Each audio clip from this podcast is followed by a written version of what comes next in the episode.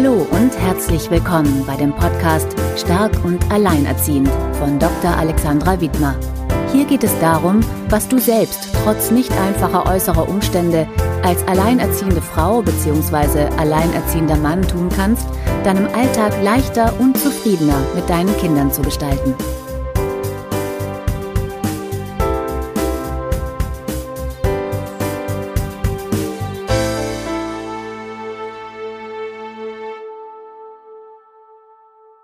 Herzlich willkommen bei Stark und Alleinerziehend. Mein Name ist Alexandra Wittmer und ich freue mich, dass du wieder mal in diese Folge Nummer 54 hineinhorchst.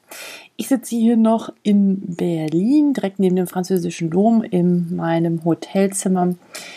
Einen Tag nach dem Demokratiekongress 2017 und nehme jetzt einmal schnell diese Podcast-Folge auf, wo ich dir ähm, meinen Vortrag vortragen möchte, den ich dort gestern gehalten habe, damit du auch weißt, was ich da getan habe. Ähm, ja, und ähm, vorweg so ein bisschen Vorgeschichte zu, wie es überhaupt dazu gekommen ist. Ich bekam eine Mail vor zwei Monaten.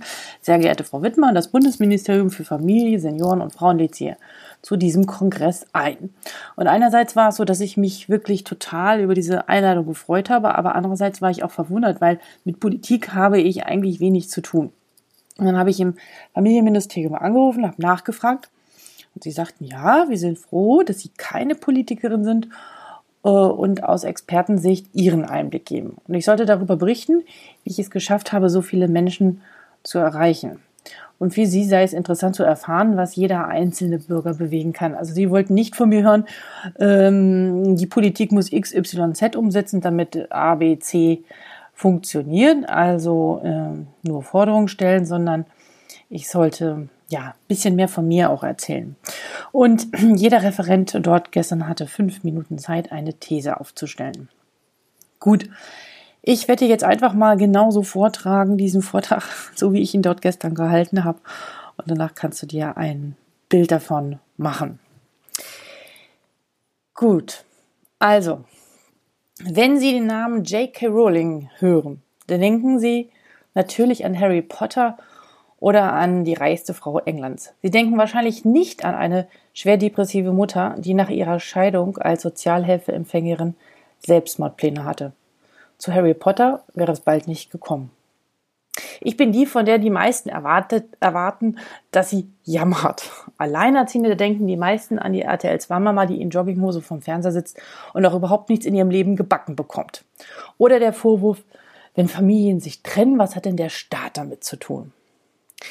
Ich hätte mir von Herzen immer eine Familie gewünscht und habe zwei wunderbare Töchter bekommen. Einen Tag nachdem unser Architekt unseren Hausentwurf vorgestellt hatte, sagte mein Partner, ich gehe, das war's. Und plötzlich stand ich da mit einer Dreijährigen, die ihren Vater jeden Abend vermisste und weinte, und einem zwölf Monate alten Baby, was ich zu dem Zeitpunkt noch stillte. Und nach 15 Stunden auf den Beinen mit einem Teilzeitjob in der Praxis, den Haushalt, zwei kleinen Kindern fiel ich abends ins Koma. Ich war müde, erschöpft, traurig und wütend. Und Sie werden jetzt sagen, warum? Die ist doch vom Fach, die muss es doch besser wissen, wie es funktioniert. Ja, Pustekuchen.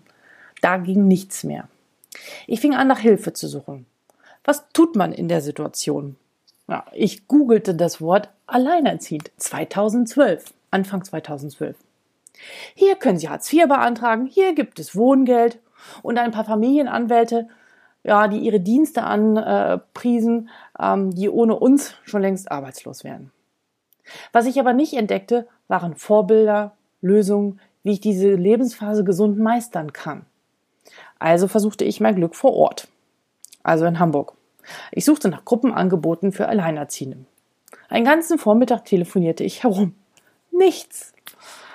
Eine Pädagogin einer Elternschule sagte mir dann, etwas, was ich niemals vergessen werde. Sie sagte wortwörtlich, die Alleinerziehenden schämen sich und mischen sich lieber unter die anderen Eltern. Zu den Angeboten ist nie jemand gekommen. Ich war entsetzt und das in einem Land, wo jede vierte bis fünfte Frau alleinerziehend ist. Was machen die Alleinerziehenden denn stattdessen? Sie kämpfen, sie funktionieren oft über 20 Jahre lang und das hat natürlich Folgen. Sie sind nachweislich körperlich und auch psychisch viel kränker. Auf eine depressive Mutter in einer Paarbeziehung kommen circa ungefähr vier depressive Alleinerziehende. Sie sind gestresster als Abteilungsleiter, so titelte im vorigen Jahr die DAK. Und nicht nur das. Leider hat das auch Auffolgen für die Kinder, wenn die Mama keine Kraft mehr hat. Es kommt zu einer Frustration aller psychischen Grundbedürfnisse. Verlust von Sicherheit und Kontrolle, oft Verlust von Freunden und Familie, keine oder bis wenig Erholung, Verlust von Selbstwertgefühl. Nicht zu vergessen die ungerechte Besteuerung von Alleinerziehenden. Ich werde zum Beispiel mit meinen Töchtern nicht als Familie definiert und darf genauso viel Steuern zahlen wie ein kinderloses Ehepaar. Und trotz der Tatsache, dass über 70 Prozent der Alleinerziehenden einen mittleren bis hohen Bildungsabschluss haben, bekommen wir die Altersarmut obendrauf noch geschenkt. Diese fehlenden Hilfen veranlassten mich 2014, das Projekt Stark und Alleinerziehend online zu gründen. Stark bedeutet für mich, den Mut zu haben, sich frühzeitig Hilfe zu holen. Mein Ziel ist es, Hilfe zur Selbsthilfe anzubieten. In meinem Forum beteilige ich die, die, Frauen, ich gebe ihnen Selbstvertrauen, zeige ihnen Vorbilder, mache Mut und zeige ihnen eine Zukunft auf. Und wo erreiche ich sie? Abends online auf dem Sofa und nicht morgens um 10 Uhr in der Beratungsstelle. In der Zeit geht es nämlich darum, den Arbeitsplatz zu erhalten und so wird der Anspruch oder die Notwendigkeit, eigene Hilfe anzunehmen, nach hinten gestellt. Und was denken Sie, wie viele Besucher ich seitdem auf meiner Webseite hatte? Über eine Million in knapp drei Jahren. Einerseits freut mich das, andererseits finde ich das erschreckend. Wir sind keine Randgruppe. Wir sind in Deutschland mehr, als es Einwohner in Los Angeles hat. Welche Rahmenbedingungen braucht es, damit Alleinerziehende sich beteiligen, ist die Frage. Ausgegrenzte, erschöpfte und kranke Alleinerziehende werden sich in der Demokratie nicht beteiligen. Wir müssen sie aus ihrer Isolation holen, ihnen Vertrauen zurückgeben und ihnen eine Gemeinschaft bieten. Und dazu benötigen wir eine sehr niedrigschwellige digitale Plattform, die auch die letzte Alleinerziehende auf dem Dorf erreicht und ergänzend zu den bestehenden Hilfen in Deutschland eine psychosoziale Online-Beratung und eine Vernetzung anbietet. Mein Wissen und meine Erfahrung und Ihre Mittel lassen diese Plattform heute Abend online gehen. Nur so verschwenden wir nicht das Potenzial von zusammengerechnet den Alleinerziehenden und ihren Kindern von über vier Millionen Menschen. Denn das kann sich eine Demokratie nicht leisten. Vielen Dank. Ja, genau, das habe ich gesagt. Und ähm, danach war es erstmal ziemlich still, äh, weil ich sehr energisch war. Ähm, und ja, jetzt müssen wir mal schauen, ähm, was so an Feedback kommt. Ähm, es gab dann noch so ein paar Nachfragen, wer mich denn so unterstützt und so und welches Budget ich habe. Als ich sagte, das, ich habe kein Budget, ich mache das so, äh, staunten sie alle groß und ähm, ja, ich weiß nicht, was kommt. Ich habe mit ein paar Menschen gesprochen, aber ich fand schon mal toll, dass ich überhaupt eingeladen war und da mich äußern durfte. Ähm, das Ministerium hat uns auf dem Schirm, soweit, das kann ich auf alle Fälle sagen. Ähm, und das ist schon mal sehr, sehr gut. Am Ende wurde mir noch gesagt, von ihrem hanseatischen Temperament, äh, also hanseatischer Kühle merkt man nichts. Äh, sie brennen für das Thema. Und ähm, ich fand es eigentlich ganz schön, weil es wirklich so ist und es mich wirklich sehr untreibt, äh, wenn ich sehe, wie viele äh, leiden und wie vielen es doch ähm, nicht gut geht damit. Es gibt die, denen es auch total gut geht und die sagen, boah, das ist total die Befreiung und äh, ich finde das richtig, richtig klasse.